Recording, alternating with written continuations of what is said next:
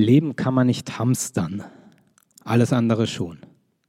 Das ist zumindest der Eindruck, den man dieser Tage bekommen konnte, wenn man sich in die örtlichen Supermärkte getraut hat. Da war Ausverkauf an vielen Stellen, zumindest äh, was manche Lebensmittel oder manche Bereiche äh, betrifft. Desinfektionsmittel ausverkauft, Mehl ausverkauft, Toilettenpapier ausverkauft, Zucker an vielen Stellen ausverkauft, Nudeln, Reis, haltbare Lebensmittel, Dosen, Kidneybohnen leer. Warum? Gute Frage. Die einfache Antwort wäre, weil Leute es gekauft haben. Die komplexere Antwort ähm, müsste sich damit beschäftigen, warum haben Menschen das gekauft? Um sich vor einem Virus zu schützen? Ich glaube ja.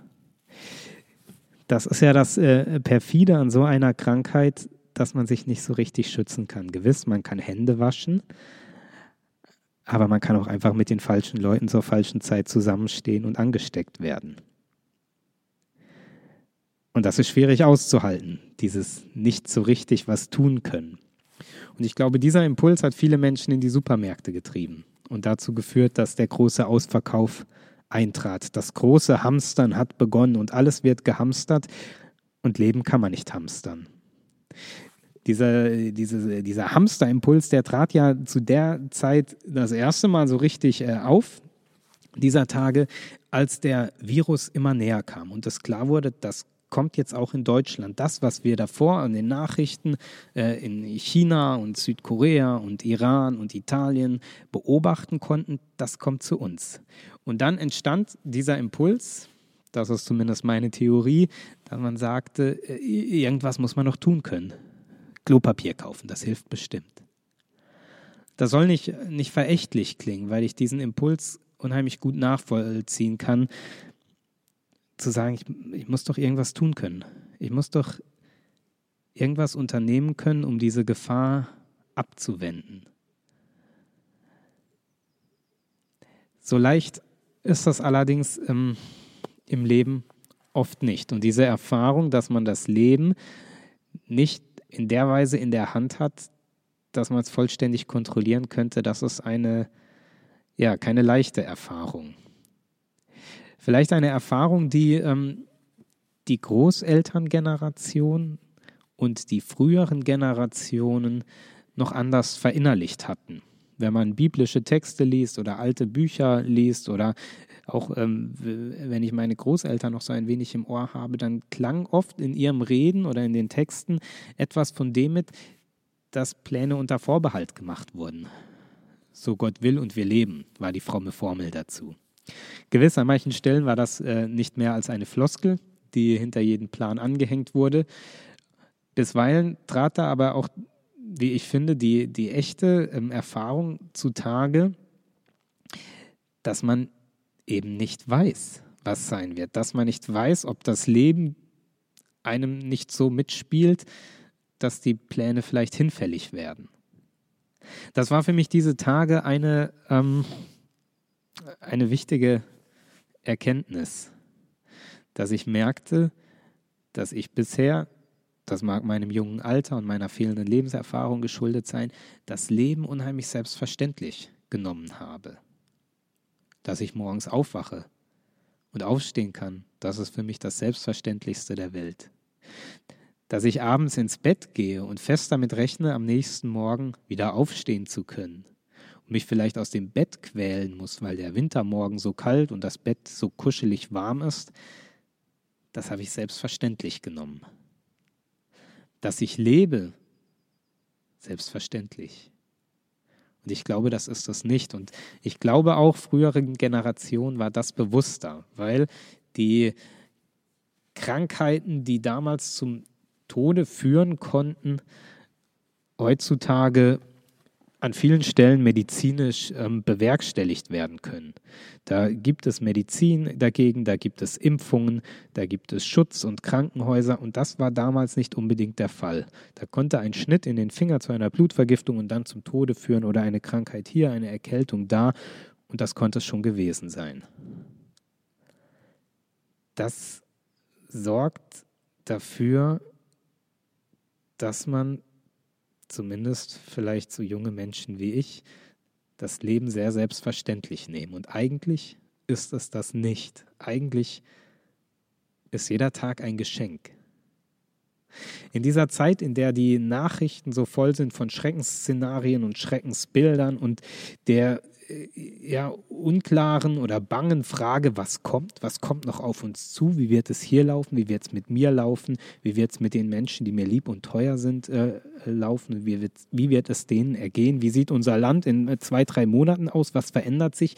In dieser Zeit der bangen Fragen habe ich gemerkt, dass mir diese Haltung zu sagen, jeder Tag ist ein Geschenk, unheimlich hilft, im Hier und im Jetzt zu sein und gedanklich nicht in den Sorgen der nächsten Tage und Wochen zu sein.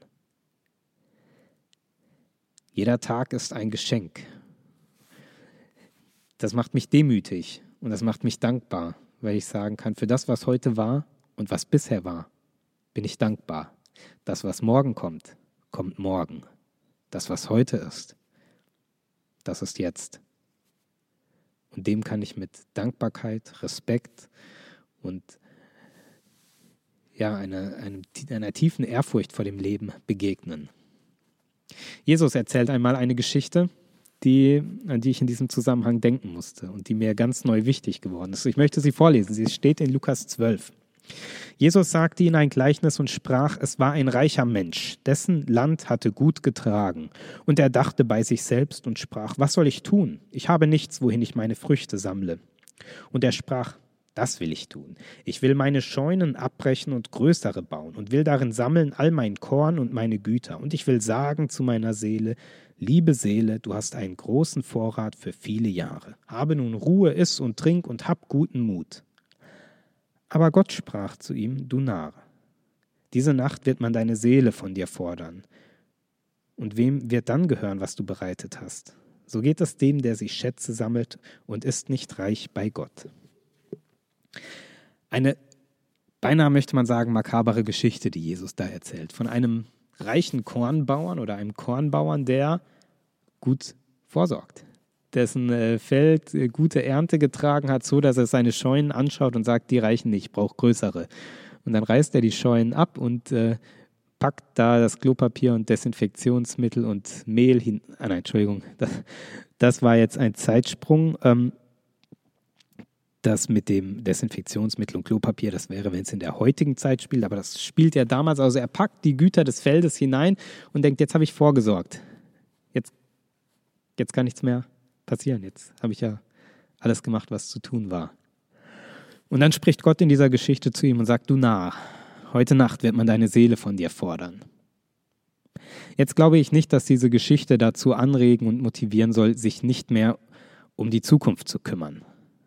Dass diese Geschichte dazu anregen soll, sich um überhaupt nichts mehr zu kümmern, sondern ich glaube, diese Geschichte ist eine bewusste Provokation, eine Provokation zum Hier und Jetzt, zum Leben in der Beziehung zu Gott, zum Leben in der Beziehung zu Gott in der Weise, dass man Danke sagen kann für das, was jetzt ist, dass man das heute annehmen kann und gedanklich nicht schon im Übermorgen spazieren geht. Und zu einem Leben in Beziehung zu Gott in der Weise, dass man ja, anerkennt, dass man das Leben nicht völlig in der Hand hat.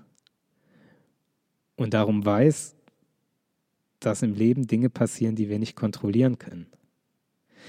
Dass unser Leben nicht ewig dauert und wir die Zeitdauer des Lebens an vielen Stellen nicht in der Hand haben.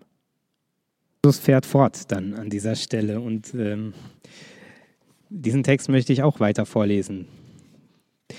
Jesus sprach weiter zu seinen Jüngern und sagte, darum sage ich zu euch, sorgt euch nicht um das Leben, was ihr essen sollt, auch nicht um den Leib, was ihr anziehen sollt. Denn das Leben ist mehr als die Nahrung und der Leib mehr als die Kleidung. Seht die Raben, sie säen nicht, sie ernten nicht, sie haben keine Keller und keine Scheune, und Gott ernährt sie doch. Wie viel mehr seid ihr als die Vögel? Wer ist unter euch, der, wie sehr er sich auch darum sorgt, seiner Länge bzw. seines Lebens eine Elle zusetzen könnte? Wenn ihr nun auch das Geringste nicht vermögt, Warum sorgt ihr euch dann um das Übrige? Seht die Lilien, wie sie wachsen. Sie arbeiten nicht, auch spinnen sie nicht. Ich sage euch aber, dass auch Salomo in all seiner Herrlichkeit nicht gekleidet ist wie Wesen wie eine von diesen. Wenn nun Gott das Gras, das heute auf dem Feld steht und morgen in den Ofen geworfen wird, so kleidet, wie viel mehr wird er euch kleiden? Darum auch ihr, fragt nicht danach, was ihr essen oder was ihr trinken sollt, und macht euch keine Unruhe nach dem allen trachten die Heiden in der Welt, aber euer Vater weiß, dass ihr dessen bedürft. Trachtet vielmehr nach Gottes Reich, so wird euch das zufallen. Und fürchtet euch nicht, denn es hat eurem Vater wohlgefallen, euch das Reich Gottes zu geben. Verkauft, was ihr habt und gebt Almosen. Macht euch Geldbeutel, die nicht altern. Macht euch einen Schatz, der niemals abnimmt im Himmel, wo sich kein Dieb naht und den keine Motten fressen. Denn wo euer Schatz ist, da wird auch euer Herz sein.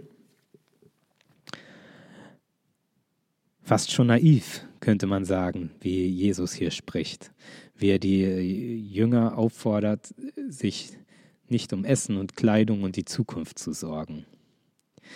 Ich glaube, das ist eigentlich gar nicht naiv gemeint, sondern eine Zuspitzung, eine Provokation, eine ja, Hinführung zu dem Gedanken, mit dem es am Schluss endet, zu dieser Aussage, denn wo euer Schatz ist, da wird auch euer Herz sein.